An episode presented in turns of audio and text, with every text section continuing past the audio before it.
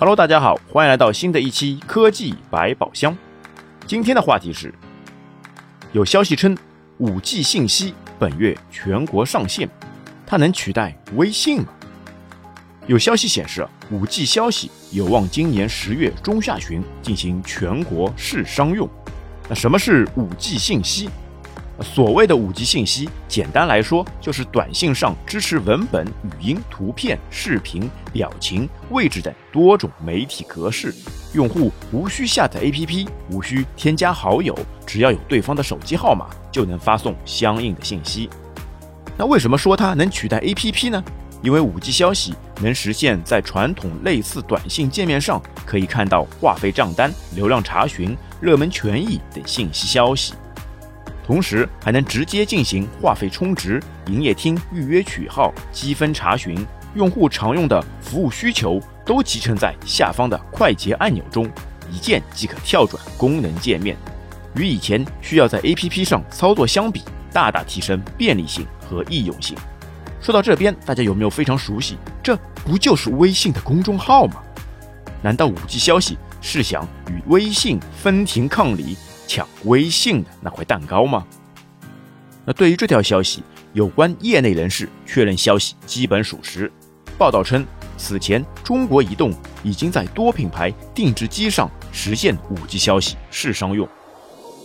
此前也有消息表示，华为、小米、OPPO、vivo、三星等品牌的手机产品已经通过了 5G 消息功能测试。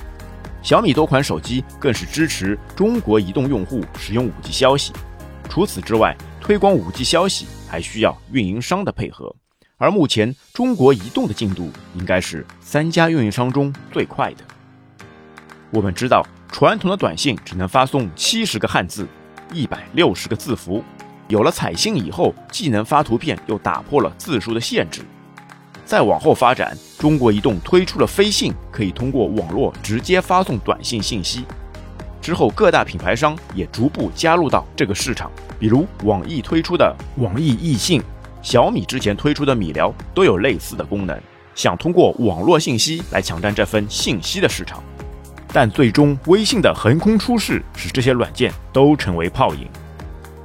说到底，五 G 消息其实是对短信的一种延伸。运营商为什么一直想在短信上持续发力？因为这是一份很大的市场蛋糕。但是现在看来，短信真的还有人在用吗？大家习以为常都是使用微信来发送消息。此前提到五 G 消息，很多人都会将其称为微信的竞争者，甚至还将其称为微信杀手。五 G 消息真的能对微信构成威胁吗？根据目前五 G 信息所展现的场景和功能来看，希望可能比较渺茫。首先，从社交属性上。能够发送文字、图片、视频的五 G 信息，在社交属性和功能上，并没有展现出功能体验上的优势，甚至相较于当前已经足够成熟的微信，它目前在功能层面还比较初级。那如果说使用微信需要下载第三方的应用程序，那像米 UI 系统上的网络短信，或者是苹果的 iMessage，就完全不需要用户下载第三方程序，直接就可以在原生的短信功能中直接使用。其次就是生态，五 G 信息的确能够打通互联网平台、手机平台之间的隔阂，构建起以个人手机号为核心的应用生态，这相当于瓦解了各品牌费心构筑的生态护城河，转而将流量入口过渡到运营商手里。而在当下，流量入口可以看作是任何品牌的生存根本，谁也不愿意轻易放弃。而且试想，五 G 信息说到底还是信息。既然是信息，那肯定会牵涉到信息费用。相比其他网络短信完全免费的口号，不知道五 G 信息会收取多少的费用呢？因此，在后续五 G 信息推广和商业模式的探索上，或许还会有很多的阻力和困难。实际上，即使是三大运营商体系之下，移动、电信、联通三家的五 G 信息之间互联互通，恐怕都尚需时日。总的来看，五 G 信息还是跟之前的飞信、易信一样，都可以看作运营商们在新业务方面的尝试。不过，最后究竟能不能成功，能不能取代微信，可能就要时间来检验了。在这边，我们并不抱任何的希望。相比网络短信的自由度、成熟度、生态绑定度来看，你一下子推出一个 5G 信息，又能起到多大的作用？